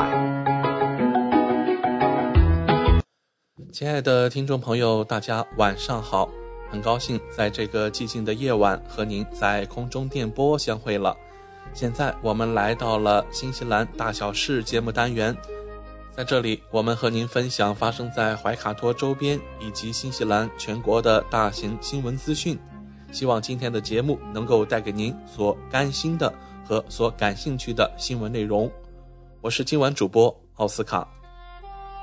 今晚的节目，我们首先要来问各位听众一个问题：您对新西兰的治安是否满意呢？我们的社区安全可以说最近通过我们的新闻媒体看到了接二连三的袭击事件，而这一恶劣事件的连续发生呀，也让家庭安全设备的需求出现了猛增。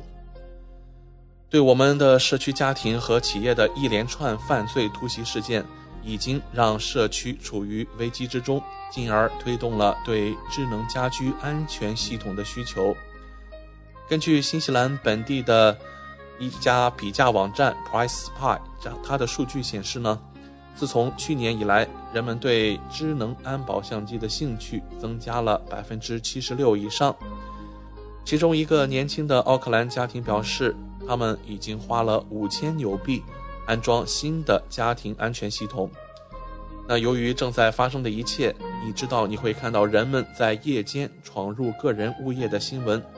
这位业主告诉新闻媒体说，自从去年他们家的狗去世以后，他们似乎就失去了安全系统。那现在就在新冠封锁解除之后要回去工作了。大家却没有感受到任何安全保障。根据一家呃视频安全网站的安全总监来告诉媒体说呢，跟大流行之前相比，对家庭安全摄像头的查询量也增加了两倍。在过去两个月左右的时间里，奥克兰各地的询问价格的数量增加了三到四倍。客户显然是正在寻求一个。更加让自己和家庭更安心的方法，而这正是由社区中发生的突袭、抢劫和闯入事件驱动的。每个人都有一个不幸的故事。根据2021年新西兰犯罪和受害者调查，在过去12个月中，家庭入室盗窃案的数量显著下降。然而，与去年相比，入室盗窃的总数有所增加。报告称，这表明有家庭可能不止一次受到了袭击。关于是否应该在新西兰增加更多的公用摄像头啊，一直是一个老生常来的争议话题。那新西兰有部分民众认为啊，这是一个侵犯个人隐私的一个呃可选项。那我们可以拒绝让更多的摄像头出现在街头巷尾。而有一部分民众也认为啊，正是有更多的摄像头威慑和打击了一部分犯罪分子的嚣张的犯罪气焰。而另一方面呢，在这个事后补救方面，摄像头也会起到一些关键的定位作用。那根据今天这样一则摄像头热销的新闻来看呀，显然。后者的这个观点啊，已经占据了越来越多新西兰人心中的想法，那就是通过布置更多的摄像头来保障自己和家人的人身安全。如果新西兰的治安状况继续恶化下去，我们也可以想象啊，在未来的某一个时段，新西兰的大街小巷也会充满了到处都可以监控的摄像头。那这样一个类似于国内的天网系统啊。是否又会真的对于新西兰的治安做出一定的改善呢？我们也是希望拭目以待。那么就在近日啊，奥克兰当地的一家康当超市呢，也上演了一出真实的零元购。近日，一名男子前往该超市购物，在挑选了一车商品以后，这名男子径直绕过收银台，淡定地走出了店外。在被收银员提醒时，这名男子更是霸气地回复。我是不会付钱的。根据现场目击者称，当店员质问了该男子关于付款的问题后，他选择放任其离开。这名男子的年龄大约在二十五至三十岁左右，没有给钱就走掉了。而面对这一幕，在场的顾客们都惊诧不已。一位目击者表示：“我听到有一位店员质问他：‘你还没买单？’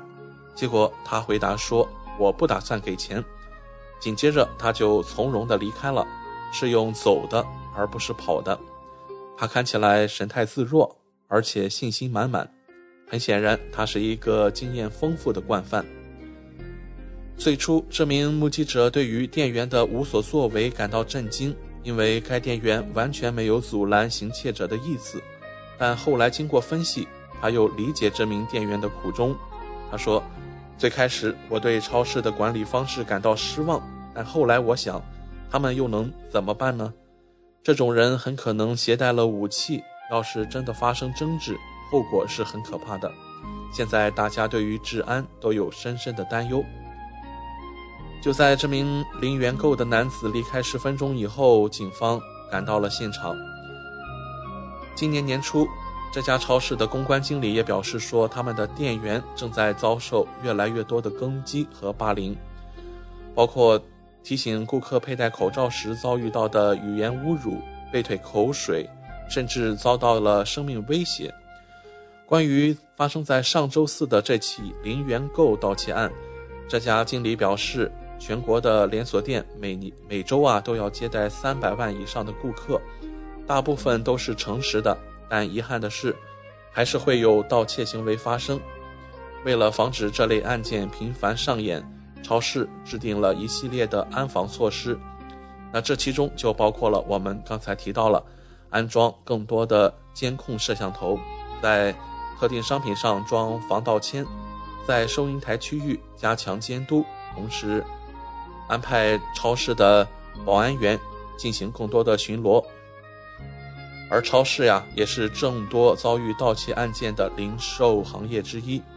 根据统计，过去六个月，便利店、酒铺和珠宝店几乎每天都在遭遇飞车打劫。随着飞车抢劫案件的频发，最近奥克兰警方也在市区一带加派了警力巡逻。警察部长克里斯西普金斯表示，自从二月以来，他们逮捕了与飞车抢劫案有关的一百五十名嫌疑人。并提起了七百五十项指控。警方正在集中精力调查最近涉及零售店的犯罪案件，其中包括飞车抢劫。警方在追究违法者的行为方面已经取得了很好的进展。这是来自我们警察部长克里斯·西普金斯的最新表态。只是不知道关于警察部长这样一番表态，在民间又能引起多大的共鸣呢？在今天大小事的尾声阶段，我们再来和大家一起回顾一下新西兰国会议员的公款消费究竟花费了多少呢？国会议员四月至六月季度的开支已经发布了，工党和绿党部长的国际差旅费总计将近一百万纽币。在七月份重新开放边境之后，进行海外旅行早已不足为奇了。这使得政界人士可以前往海外执行外交和贸易任务。这其中啊，贸易部长达米安·奥康纳的国际旅行费用最高，在各种海外旅行中总共花费了三十一万三千纽币。根据他的信用卡对账单的披露，在四月至六月本季度期间，还有两万纽币的支出。总理杰辛达·阿德恩。在国际旅行上花费了十三万七千纽币，其中包括访问亚洲、美国、欧洲和澳大利亚。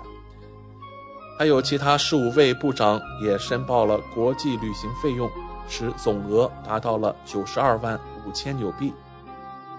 其他部长的住宿和国内旅行费用总计六十三万六千纽币。工党部长花费了六十万六千纽币。而两位绿党部长则申报了三万纽币。总体而言，非部长级议员在最近一个季度总共花费了一百六十万纽币。在这些费用中，国家议员申报的住宿和旅行费用为七十六万七千纽币。许多国会议员住在惠灵顿以外。国家党党魁克里斯托弗·卢克森申报的旅行和住宿费用为四万六千纽币。其中包括五千纽币的 VRP 交通费用，非内阁工党议员的总成本又增加了六十万七千纽币。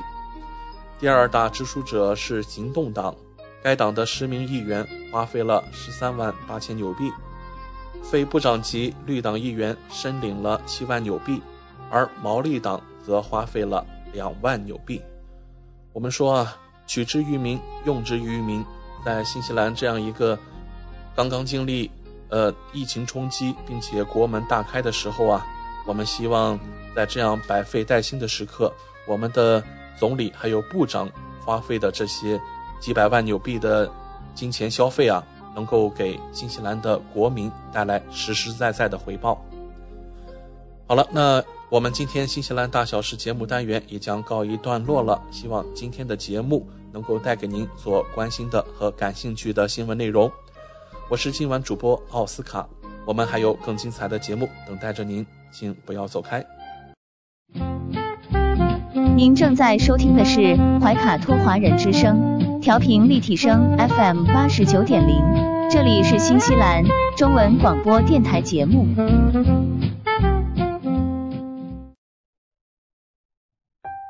光影随行，戏如人生。怀卡托华人之声中文广播带给您精彩经典的影视剧和纪录片分享，让我们与您展开一段胶片之旅，共同陶醉于光影世界。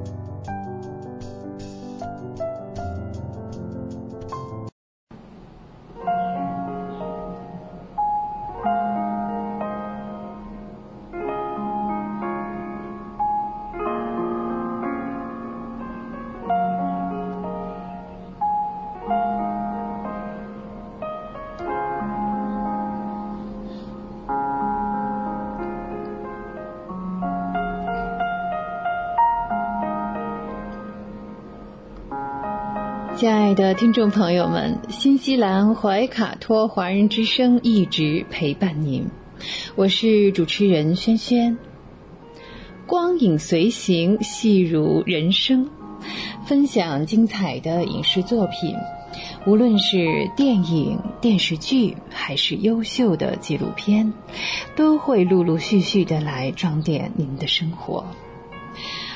今天的光影随行呢，我们先来推荐这样一部影片啊，是朱茵啊，当年的女神呐，她已经好久不出新片了，这次她是领衔主演，朱茵主演的电影叫《皮囊》，嗯，呃，这部电影呢是被定义为惊悚片，哦哦，领衔主演呢是朱茵和程泰申。此外呢，还有芳芳、高林宇、季承等等参与了演出。这是东方惊悚题材的电影《皮囊》。这部电影现在已经正式杀青，并且发布了概念的海报。海报呢是以黑红色配以古典的这个形式呈现出来，是一个血红色的灯笼啊，映照着神秘的古宅。呃，漆黑的迷雾之下，故事人物隐藏于各个角落当中啊，在平静之中啊，看似暗涌，看似呢，在平静之中又是暗流涌动，整体是中式古典风格啊，呃，只能说这个惊悚的感觉还是很十足的，同时也给了大家一些想象的空间。呃，由朱茵和陈泰申领衔主演的这个嗯揭秘古宅惊天阴谋的电影呢，应该说是实力派演员云集的一部好戏。影片通过极具戏剧张力的表现手法，表现了这个像古时的妖与人换皮夺命啊这样一个故事。人间的这个妇人呢，莲华。莲花由朱茵来饰演，啊，他的儿子叫英杰，英杰是继承饰演的，被妖怪呢抢走之后呢是下落不明。莲华呢念子心切，又收养了一个儿子叫英宁。多年之后啊，失踪的英杰竟然毫发无损的归来了。在经历一串的诡异事件之后呢，也逐渐揭开了一桩尘封多年的阴谋。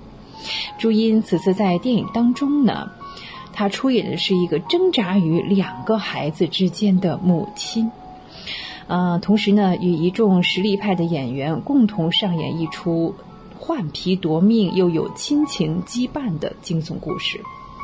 朱茵作为一代我们的国民女神，诠释过呃各种各样的经典角色，无论是《大话西游》中敢爱敢恨的紫霞仙子，还是《射雕英雄传》中古灵精怪的黄蓉，都是无数观众们和听众朋友们难忘的白月光。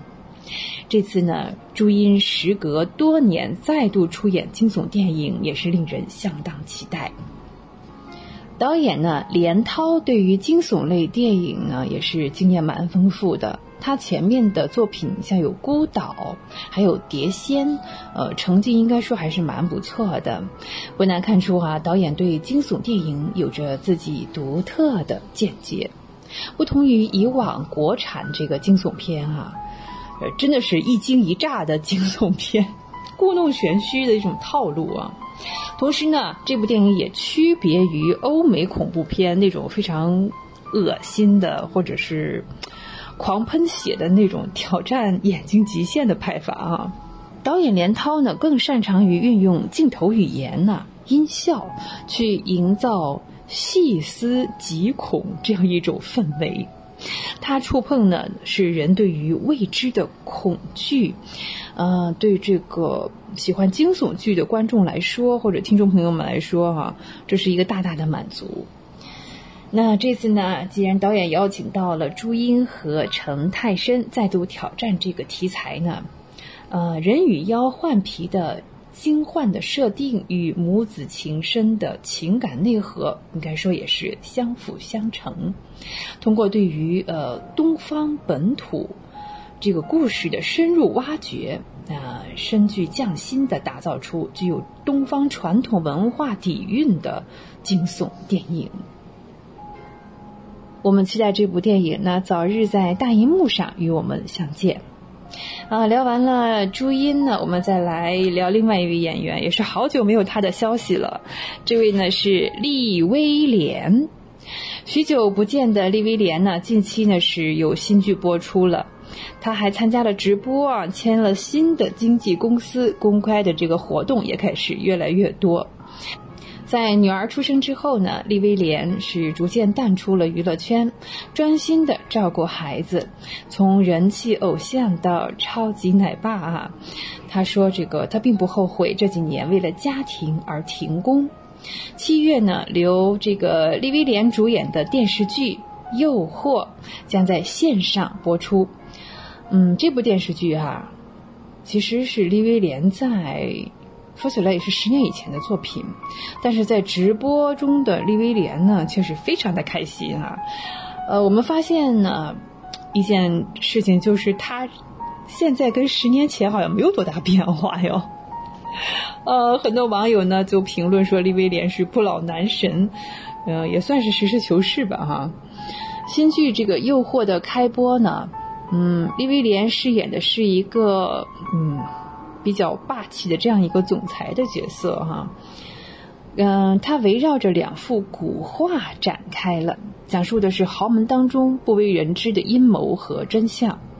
李威廉在剧中饰演的陈明宇，虽说在家中排行最小，嗯，这不同于以往我们看到的这个总裁的角色哈。这次呢，他是有那么一些叛逆的。呃，作为这个小儿子啊，他很喜欢和家里人唱反调，更专注于自己喜欢的爱好，像赛车。呃，在这部剧当中呢，他是一个赛车手。谈到这个角色的区别呢，嗯，伊威廉很多情况下给人觉得是像一个贵公子啊。那在这次再次饰演这个富家少爷哈，嗯，还有点搞笑啊。他说：“跟他自己的性格其实是有点像的，呃，自己有很多发挥在里面，这样可以给观众朋友们带来不一样的总裁的形象。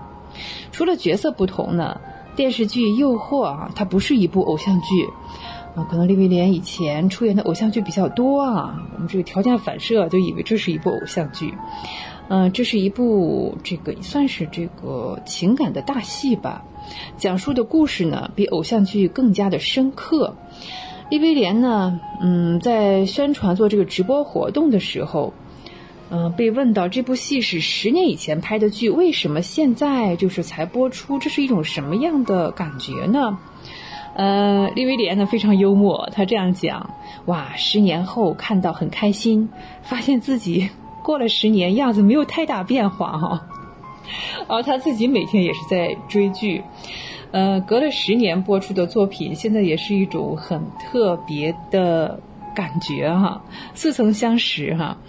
很久没有新作品带给观众啊，有作品播出已经是很好了。说起这个，在宣传新剧当中啊，呃，有人叫他“女儿奴”啊，他是开怀大笑。真的是自从女儿出生之后呢。李威廉放下了拍戏的工作，全心全意的照顾家庭和女儿。他不后悔这样的决定，家人永远是放在工作的前面。那或许是由于李威廉小的时候这个成长经历哈，嗯，父亲的离开呢，这就使得母亲要负责照顾起全家人的生活，为了生计啊赚钱，没有时间去陪他。所以有了自己的家庭之后呢，他希望女儿能够有一个不只是幸福的，并且是一个有陪伴这种感觉的成长氛围。他明白陪伴是最重要的，所以女儿出生之后呢，利威廉就想尽一切办法，尽量的陪伴她。那工作量就随之减少了，这也是蛮客观的哈。刚好遇到这几年是有疫情呢。啊，反而跟家里人待在一起就是更自然而然的事情了。呃，七年多的时间啊，他说他没有后悔过。说起教育经验啊，嗯，利威廉的感觉呢，这个孩子就是大人的影子。他讲过的很多东西，可能是你曾经说过的，或者他做东西的方式，就是你曾经这样做过，在他面前，孩子会学习父母，所以父母不能乱讲话。真的是第一任老师哈，要做一个好榜样。利威廉目前呢是定居在新加坡，今年二月他正式签约新加坡最大的传媒集团新传媒旗下的经纪公司，准备回归银幕。近期呢，利威廉的公开活动也是越来越多，工作的行程呢开始这个提上了日程哈。以后呢，听说他还有进军好莱坞的计划，那么我们期待这一位。超级奶爸啊，再次回归到人气男神这个队伍当中来。未来呢，我们可以看到更多的好作品。啊，聊到这里呢，嗯，又要给大家说再见了。是的，光影随行，戏入人生。非常感谢您的时间，轩轩呢又要与您说再见了。怀卡托华人之声与您常相伴，下期再会，再见。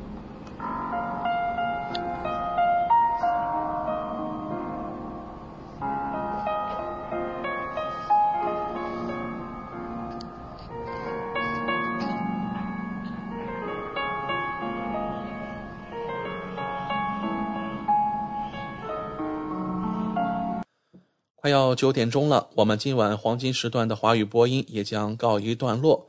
主播奥斯卡在这里提醒各位听众朋友，我们收到了最新的天气预警，一个封面预计将在周三晚上在南岛的南部移动。目前气象部门已经对南岛部分地区发布了大雨的警告，而封面预计也会继续向北移动，在周末给北岛大部分地区带来雨水。提醒各位听众注意最新的天气变化。接下来的时间，如果您通过微信公众服务号“博雅文创”收听节目，那么您可以继续收听我们带给您的二十四小时精彩的华语广播。今晚主播奥斯卡、小峰、轩轩在这里祝各位听众朋友们晚安。我们在下一个黄金时段空中电波再见。怀卡托华人之声，音质天成，悦动人生，伴我随行。怀卡托华人之声，音质天成。乐动人生，伴我随行。You are listening to Waikato Chinese Voices. Follow our radio, share the world. 您正在收听的是 FM 八十九点零怀卡托华人之声广播电台节目，我们在新西兰为您播音。For more episodes, use the accessmedia.nz app for iOS and Android devices, or subscribe to this podcast via Spotify, iHeartRadio, or Apple Podcasts. This free FM podcast was brought to you with support from New Zealand On Air.